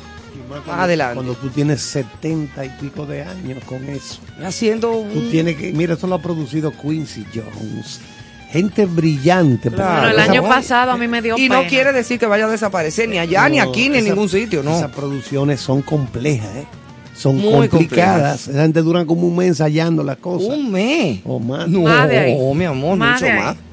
Mucho más. Seguimos con las noticias, don Señores, y en contexto, queremos informar a la- la- lo que va a pasar en la ciudad de Santo Domingo. Vamos a tener la oportunidad de conocer la ciudad, pero imagino que este proyecto es más eh, dirigido a- al sector turístico. En el que ha visitado el mundo sabe que en cada ciudad hay un sistema de autobuses panorámicos que te llevan por cada uno de los puntos emblemáticos de cada ciudad. Esto va a llegar a Santo Domingo. Es una excursión de- del tipo hop on, hop off, eh, la cual consiste en un autobús panorámico en eh, Ay, como bueno, en México. El que, el que vi, México son eh, así. el- la foto que vi es como con techo. Pero hay de todo tipo. eh, hay sin techo, con techo. Con barandilla. No, con debería, balcón. deberían de tener varias opciones. O sea, para la gente que anda buscando el Y de aire esos libre. autobuses de dos pisos. Claro, Eran claro. muy chulos. Aquí habían. Claro, entonces la información la ofrecen los ejecutivos de Grey Line de República Dominicana como parte de las novedades que tienen para el 2022. Según explica su presidente Juan Tomás Díaz, eh, gran amigo, la ruta tendrá como punto de partida la Catedral Primada de América, ubicada en la calle Arzobispo Meriño, esquina Isabel la Católica, en la zona colonial, agotando un amplio recorrido.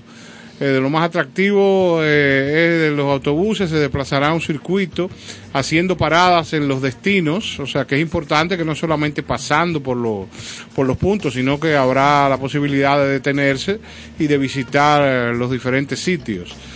Ellos mencionaron que dentro de la zona colonial estará la Plaza España, la Tarazana, las ruinas de San Francisco, el Malecón, el Palacio de Bellas Artes, la Universidad Autónoma de Santo Domingo, Es amplio el tour. que fue la primera de América en el Nuevo Mundo, establecida en 1538. La parte céntrica abarcará Blue Mall, el Jardín Botánico, el Estadio Quisqueya, el Estadio Olímpico Félix Sánchez y la Plaza de la Cultura. Ah, la, es muy- es sí, una la amplia- cual contiene amplia la dentro de sus instalaciones Suerte. la Biblioteca tapones. Nacional, el Teatro Nacional, Museo del Hombre Dominicano, Museo del Arte Moderno. O eh, sea, todo lo que es la, la zona de la claro, cultura. y, y ojalá que estas diversas locaciones e instituciones pudieran ofrecer a estos turistas y a estos locales que van a disfrutar de este recorrido ambientación, entretenimiento, inclusive eh, ojalá pudieran, que esté en sus planes,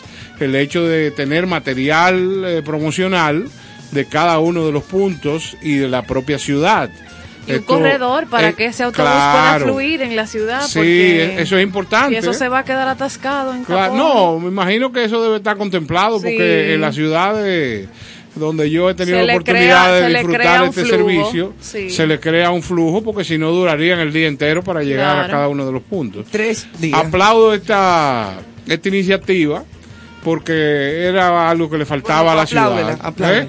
Juan Tomás, te aplaudo. Aplausos para ti. Aquí, aquí tengo una bonita. En Tánger, recuerden que Tánger es un puerto marroquí. Está en Se Marruecos. escribe Tánger. Tánger, Tánger, Sí, sí. Tánger.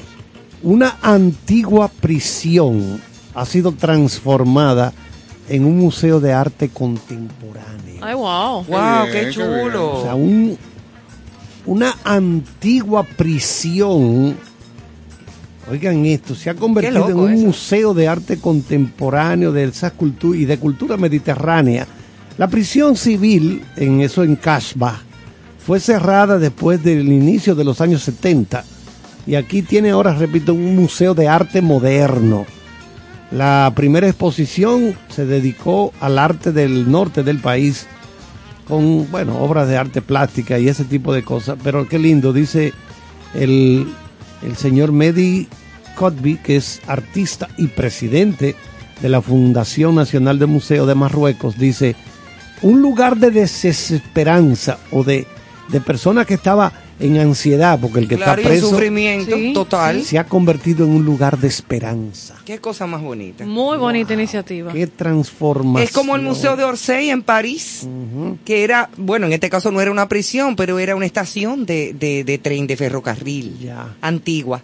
Y fue convertida en, en el museo, en un museo de arte. Ahí tuve yo la, la, la maravilla, el regalo de la vida que me dio papá Dios, eh, de ver en persona, de ahí a ahí, que lloré, eh, me reí, lo sentí, me trujé. De todo. De todo, de la obra completa de Van Gogh. Ah, fue en ese lugar. Ahí en Ya, el Museo de Orsay en París. Me había comentado de la había- experiencia, te pero no sabía que la era en esa experiencia. Bueno, fue ahí en el Museo de Orsay, que en este caso también estamos hablando de que fue transformado en un museo de arte. En este caso, de lo que habla Carlos es de un museo de arte moderno, que era una prisión, y el Museo de Orsay, que fue una estación de ferrocarril. Eh, y eso es chulísimo. Es una Sí, belleza, sí, sí, es una belleza porque están aprovechando una estructura para entonces eh, regalarle arte a la gente en todas sus vertientes. Usted ha viajado, ¿eh? Yo he- ya he sabido. Qué chulería. Yo he sabido llegar, sí. A. Siguiendo con las noticias, marque usted, Manuel. Ah, ahora es con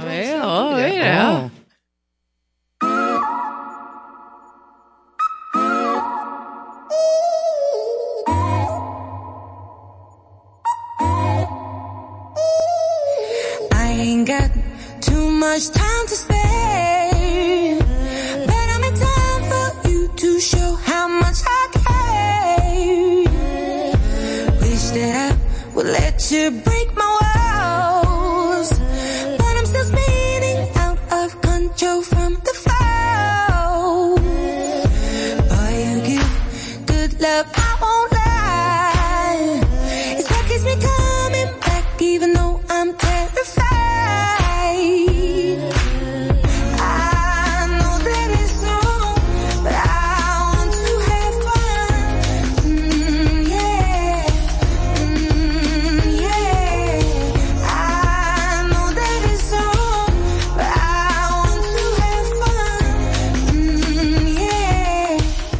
estamos escuchando a nuestra amiguis.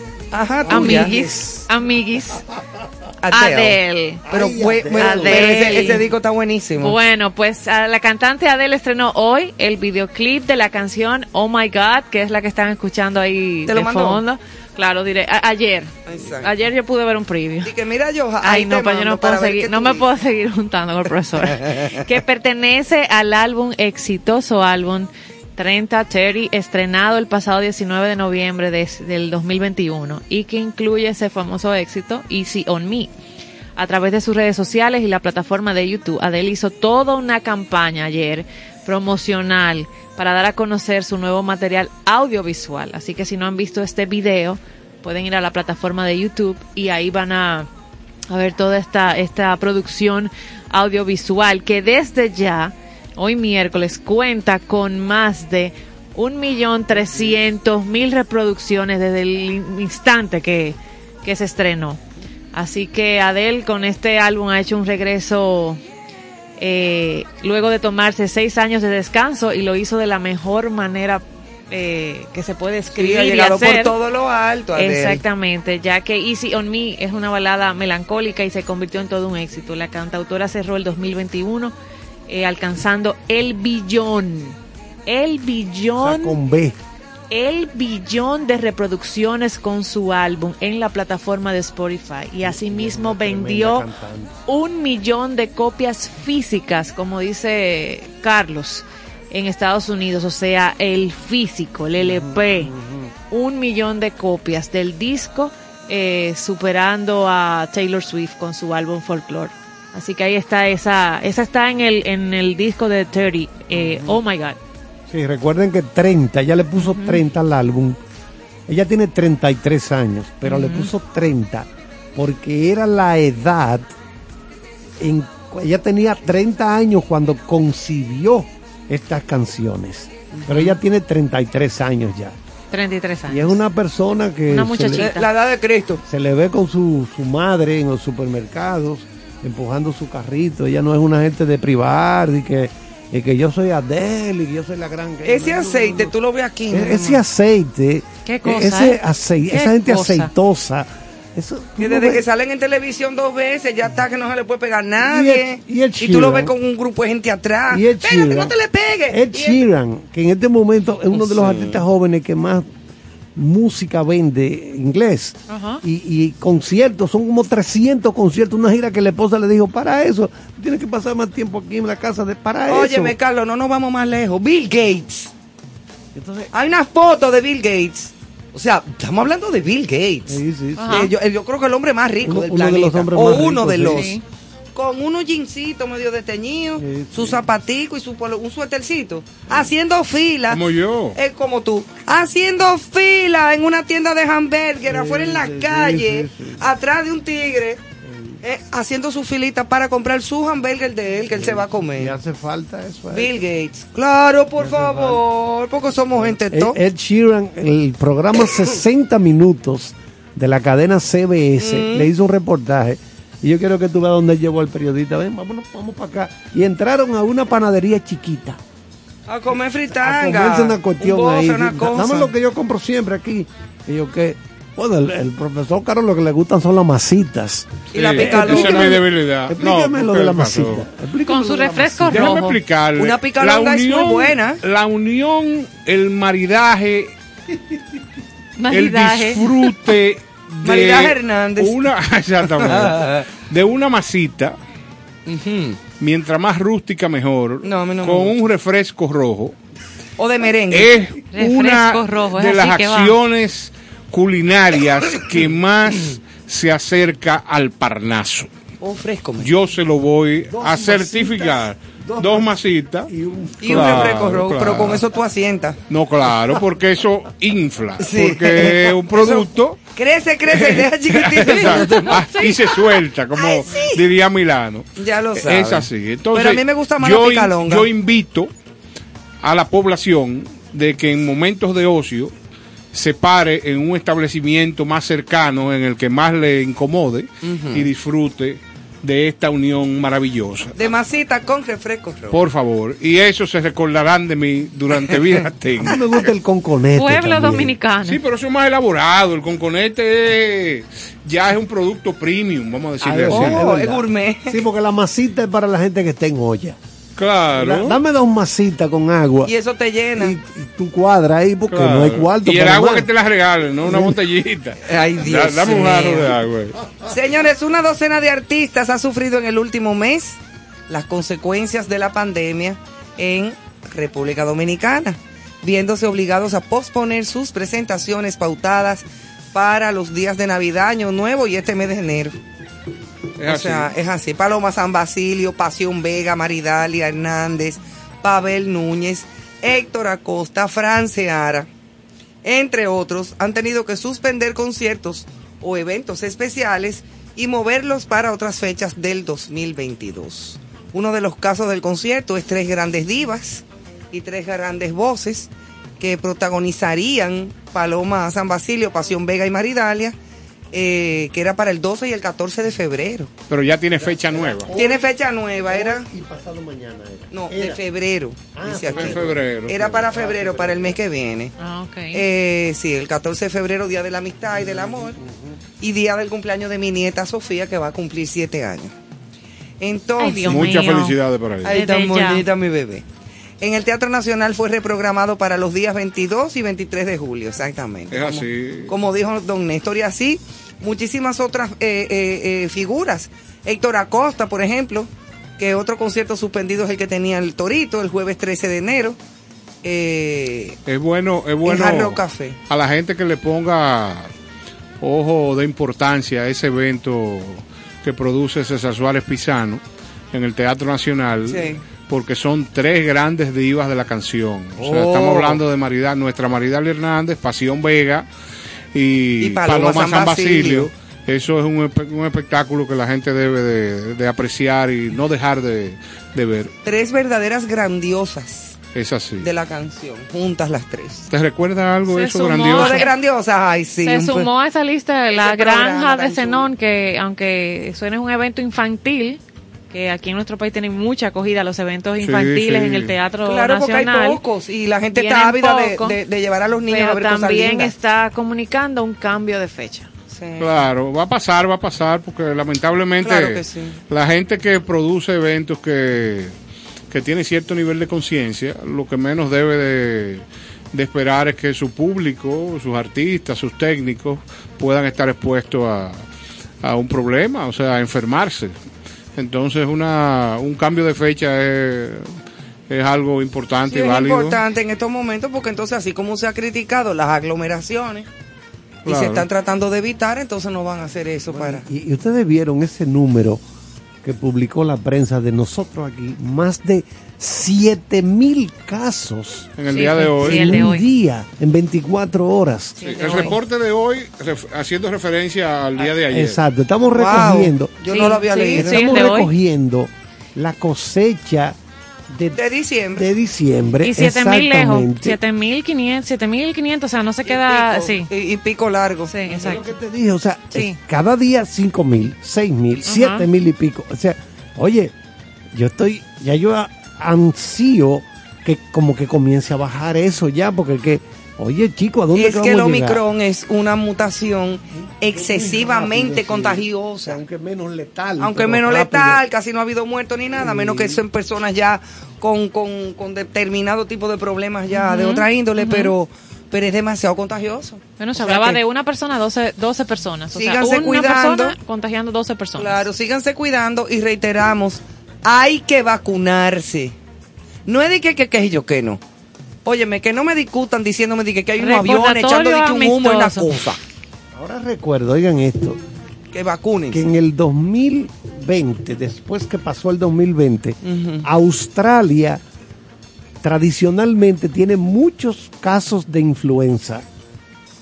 En, recuerden que ellos, ellos celebran su, su, su verano es diferente a nosotros, ¿verdad? En esa parte austral, allá abajo del, del planeta. Y oiga lo que pasó. Al usar la gente las mascarillas, el nivel de contagios de influenza se cayó Sí. en, en Australia, pero de una forma escandalosa, que los médicos estaban sorprendidos y de inmediato dijeron, ah, tiene que ser que como se pusieron la mascarilla, estamos hablando del 2020, Ujú. que era cuando estaba más fuerte el asunto, no habían vacunas, no se conocía mucho de la enfermedad. Cuando comenzó todo esto. Todo el mundo con su mascarilla se protegía no solo del COVID, sino de la influenza también. Claro. Y por eso se cayó la incidencia de la casos. gripe. A mí, me, a mí me molestan, pero ellas funcionan. Sí, molestan porque uno se desespera, pero funcionan, señores. No quiero dejar de saludar y agradecer a un fiel oyente de Concierto Sentido que nos reportan desde las redes sociales, eh, Francisco, eh, tengo aquí Francisco Félix, que siempre está comentando todo, o sea, siguiendo el programa pero a minuto. Eh, profesor eh, pone los resultados del juego, pone de la, hoy nos escribía de la sátira, su impresión. De la música que se coloca, siempre está atento y siempre está comentando. Gracias Francisco por su sintonía. Y quiero recordarles a todos los fieles oyentes que el mejor activo de este proyecto con cierto sentido son ustedes. O sea que es importante tener la- sus opiniones, sus comentarios, Sus aportes. sus aportes y en su momento esto va a tener un nivel de interacción más amplio. Eso le iba a decir que los que quieran hacerlo, Francisco lo hace por, por DM, por el mensaje privado de la cuenta de Instagram, pero los que quieran hacerlo de una manera más interactiva, más ahí on time con nosotros, lo pueden hacer a través de la comunidad de WhatsApp. Ahí tienen el link en la plataforma de Instagram, lo pueden encontrar y accesar y escriben en directo y participan con nosotros aquí en el contenido de cada noche. Sí, ahí en el link de Instagram está toda la, Sí, la, exactamente. la información para, para estar en contacto con nosotros Bueno, yo creo que Johanna debiera anunciarnos mañana cuál será nuestra invitada, Johanna. Tenemos ten- mañana una invitada especial aquí que viene con, viene con un tema súper chulo. Inicia una temporada interesante en concierto sentido de invitados que estarán desfilando por acá eh, en el transcurso de la semana eh, a propósito de iniciar el año, de nuevos hábitos, de procurar nuevas formas del arte de buen vivir. Y mañana vamos a tener a Yacaira Mejía para hablarnos todo sobre el té Los tés. todo y ta- tanto sobre que al dominicano té. le gusta un té. Ahora justamente que se está consumiendo tanto té. Mucho té, para que pues lo sepa. Yacaira que tiene un proyecto que no voy a adelantar nada, una emprendedora, una mujer de, de trabajo, eh, tiene su especialidad. Eso tiene un nombre que tampoco voy a comentar ahora. Eso tiene- se llama- se ¿Cómo se llama el experto en té? ¿Dónde se prepara? Lo que ella conoce, las recomendaciones. Todo. Si usted quiere conocer sobre el té, sintonice con Mañana te, te, te, te lo diremos. Ajá. Ay, Mañana, pero qué profesor Caro, me gusta el té de hoja de cuadernos. Ah, muy bueno, muy bueno y sobre todo si tiene líneas. Qué buen sabor. Sí, no, el té de hoja de gilet. Sí. También, qué buen sabor da ese té. Yo, mañana a me Yacaira- pararé, a yo Yacaira mañana, me pararé en el mercado a comprar y a- para traer aquí a esta distinguida emisora medio saco de jengibre con el fin de que hagamos una tisana que Ay, pueda. Mira, equilibrar los sentidos. Es muy bueno el té de jengibre bien Muy hecho. bueno. Y tú sabes que Ah, en porque hay uno mal hecho. Sí, hay algunos que son Mira, malos. Yacaira tiene una mezcla, jengibre, naranja y canela. Ay, mamá, yo Y, me can- imagino. y canela. Y Y canela, canela. tiene que ser muy rico. Ese viene En mañana. Asia Ese se viene mañana. mucho. En Asia se usan mucho los tés de flores. Ah, no de determinado tipo de flores. Eh, toda esa Mañana, información, vamos, mañana sí. vamos a conocer sobre toda esa cosa. Ustedes Da- verán qué chulería. Dame un té de sábila, eso, eso Ah, no, se no puede. sé. Pero si hay de cuaderno. Y de hoja de Sí. Y de- Ouch. Señores, gracias por acompañarnos. Nos queda despedirnos eh, con un nudo en la garganta porque los queremos tanto. Ay, se va a fajar a llorar. Mira. Eh, tú viste, Me- se me nubló la mente. Hizo. Exacto. Y lo vamos a dejar con música.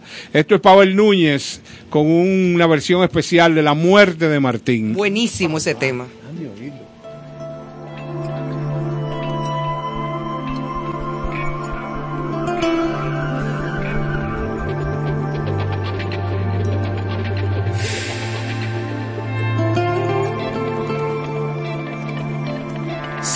Martín, yo no lo sabía. Se murió Martín, yo no lo sabía. Lo vine a saber a los 15 días. Cuando me dijeron que Martín murió, cuando me dijeron que Martín murió, ay por Dios caramba me dio. Se murió Martín